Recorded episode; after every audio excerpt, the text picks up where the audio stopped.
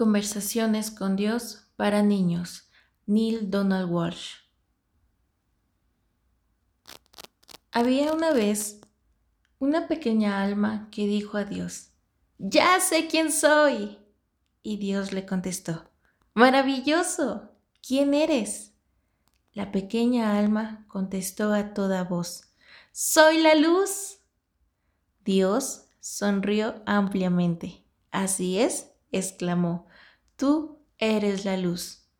La pequeña alma estaba feliz porque había comprendido lo que todas las almas del reino trataban de entender. ¡Hurra! Esto es fantástico. Pero poco después ya no le bastó con saber quién era. Sentía cierta inquietud en su interior, porque quería ser lo que era. Así, la pequeña alma volvió a hablar con Dios, lo cual no es mala idea para todas las almas que quieren ser quienes son realmente, para comunicarle sus ideas.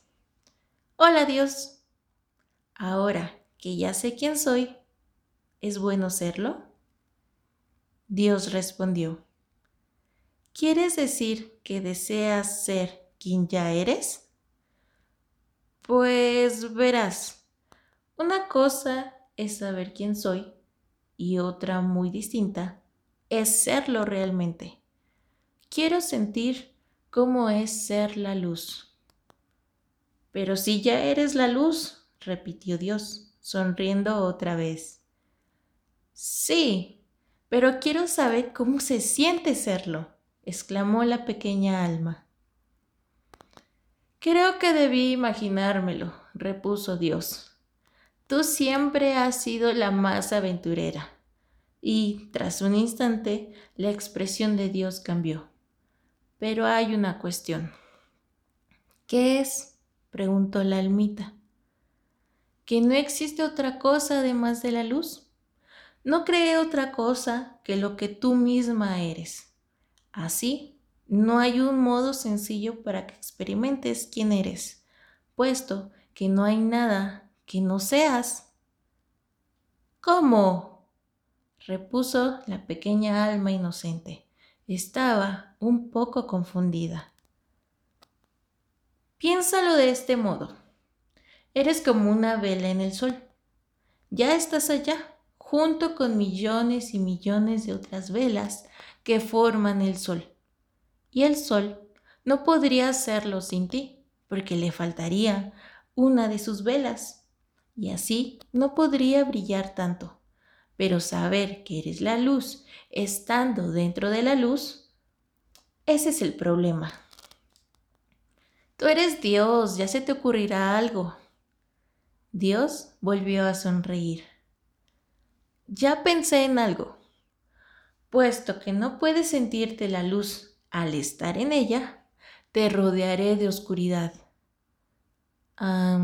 ¿Qué es la oscuridad? Es aquello que tú no eres. ¿Y tendré miedo a la oscuridad? gimió la pequeña alma. Solo si así lo quieres, respondió Dios. A decir verdad, no hay nada que temer, a menos que así lo decidas. Nosotros inventamos todo eso, fingimos. Ah, está bien, exclamó la pequeña alma que ya se estaba sintiendo mejor. Entonces Dios explicó que, para poder experimentar cualquier cosa, se requiere de su opuesto. Ese es un gran don, porque sin él no podrías conocer cómo es todo lo demás, no podrías saber qué es lo caliente sin lo frío, el arriba sin el abajo, lo rápido sin lo lento, no podrías saber qué es la izquierda sin la derecha, el acá sin el allá y el ahora sin el después. Y así concluyó Dios. Al verte envuelta en la oscuridad, no cierres el puño ni alces la voz para maldecirla. Más bien, sé luz entre las tinieblas y no te enojes por ello. De ese modo sabrás quién eres realmente y también los demás lo sabrán. Permite que tu luz brille para que todos sepan que eres alguien muy especial. ¿Quieres decir que está bien que los demás sepan que soy alguien muy especial? inquirió la pequeña alma. Por supuesto, está bien, pero recuerda que especial no quiere decir mejor. Todos son especiales, cada uno a su modo, pero hay muchos que no lo recuerdan. Entenderán que está bien que sean especiales solo cuando tú mismo sepas que está bien ser especial. ¡Fantástico! exclamó la pequeña alma, quien bailaba, reía y daba saltos de felicidad.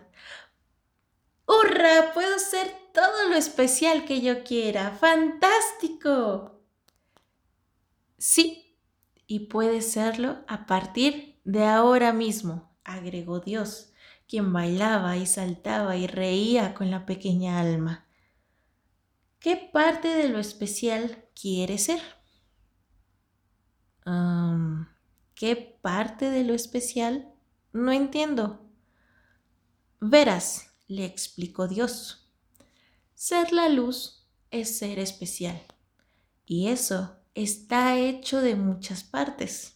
Ser generoso es ser especial. Ser amable es ser especial. Ser creativo es ser especial.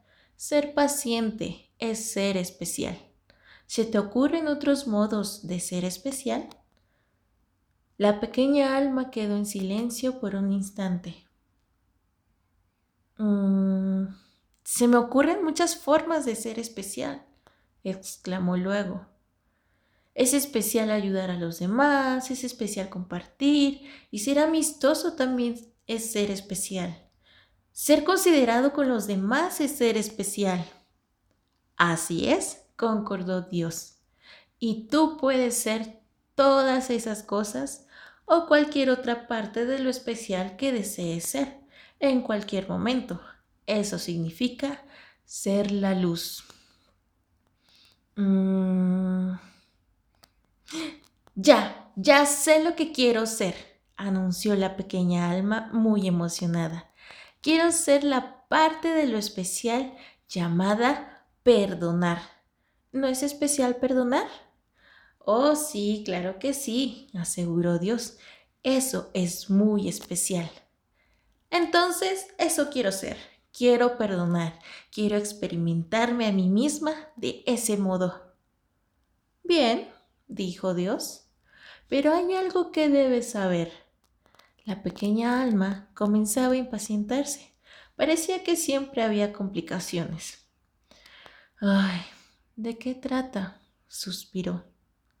¿No hay nadie a quien perdonar? ¿Nadie? La pequeña alma apenas podía creer lo que estaba oyendo. nadie, repitió Dios. Todo cuanto hice es perfecto. No hay una sola alma en toda la creación que sea menos perfecta que tú. Mira a tu alrededor. Entonces la pequeña alma se dio cuenta de que se había reunido una gran multitud, de todo largo y ancho, de todos los rincones del reino. Habían venido almas porque se había corrido la voz de que la pequeña alma sostenía una extraordinaria conversación con Dios, y todos querían oír lo que decían.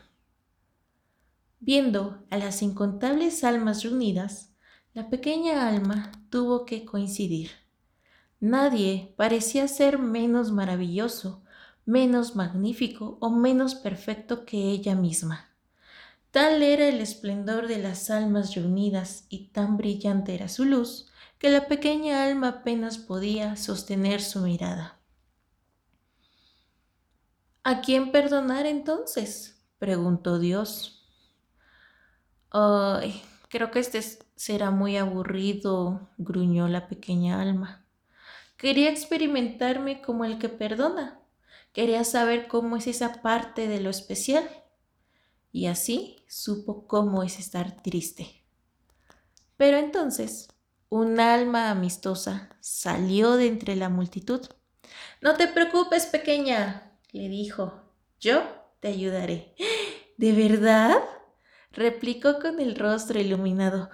Pero, pero, ¿qué puedes hacer? Mm, puedo darte a alguien para que lo perdones. ¿Puedes? Desde luego, canturreó el alma amistosa.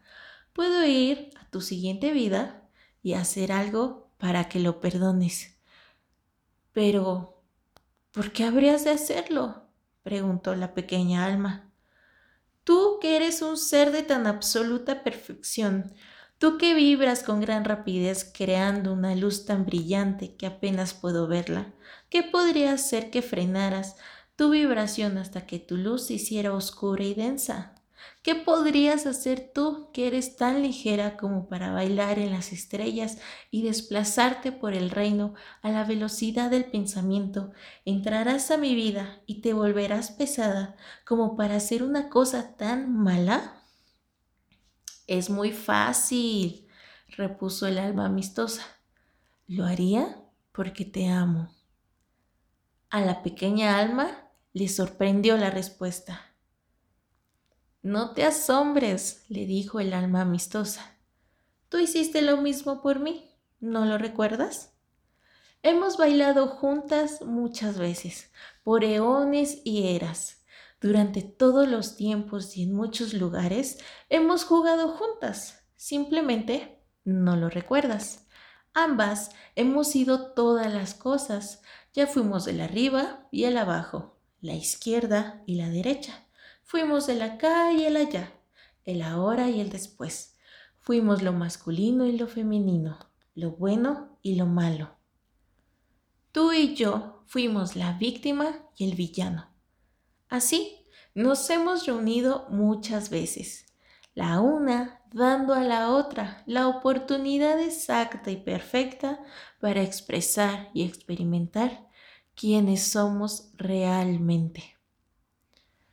De ese modo, añadió el alma amistosa, llegaré a tu próxima vida y seré el malo. Haré algo realmente terrible y entonces podrás experimentarte como el que perdona. ¿Y qué harás? preguntó la pequeña alma un poco nerviosa. ¿Qué, qué, qué puedes hacer que sea tan terrible? Oh, ya pensaremos en algo, replicó el alma amistosa con un guiño. Segundos después pareció tornarse muy seria y murmuró Tienes razón en algo. ¿En qué? quiso saber la almita. Tendré que frenar mi vibración y hacerme muy pesada para hacer ese algo no tan bueno. Fingiré que soy alguien muy distinto a quien realmente soy. Por eso te pediré un favor a cambio. Sí, sí, sí, lo que quieras, exclamó la pequeña alma, y comenzó a cantar y bailar. Podré perdonar, podré perdonar. Pero notó que el alma amistosa seguía muy callada. Mm, ¿Qué quieres? le preguntó. ¿Qué puedo hacer por ti? Eres todo un ángel por estar dispuesta a hacer tal cosa por mí. Claro que el alma amistosa es un ángel, interrumpió Dios. Todos lo son. Siempre recuerda eso que solo ángeles envió. Y así, la pequeña alma quiso más que nunca satisfacer la petición del alma amistosa. ¿Qué puedo hacer por ti? volvió a preguntar. En el momento que te golpeé y te despadece, repuso el alma amistosa, cuando te haga lo peor que pudieras imaginarte, en ese mismo instante, ¿qué? interrumpió la pequeña alma. ¿Qué, qué, qué, qué, qué? El alma amistosa está aún más seria. Recuerda quién soy realmente. Sí, así será, exclamó el alma inocente. Te lo prometo, siempre te recordaré, tal y como te veo, aquí y ahora. Muy bien, repuso el alma amistosa, porque pondré tanto empeño en fingir que olvidaré quién soy. Y si tú no me recuerdas cómo soy realmente, no podré acordarme durante mucho tiempo. Y si olvido quién soy, Incluso tú olvidarás quién eres y las dos estaremos perdidas. Entonces, necesitaremos que venga otra alma para que nos recuerde a ambas quiénes somos. No, no será así, prometió otra vez la pequeña alma. Te recordaré y te agradeceré por darme ese don, la oportunidad de experimentarme como quien soy.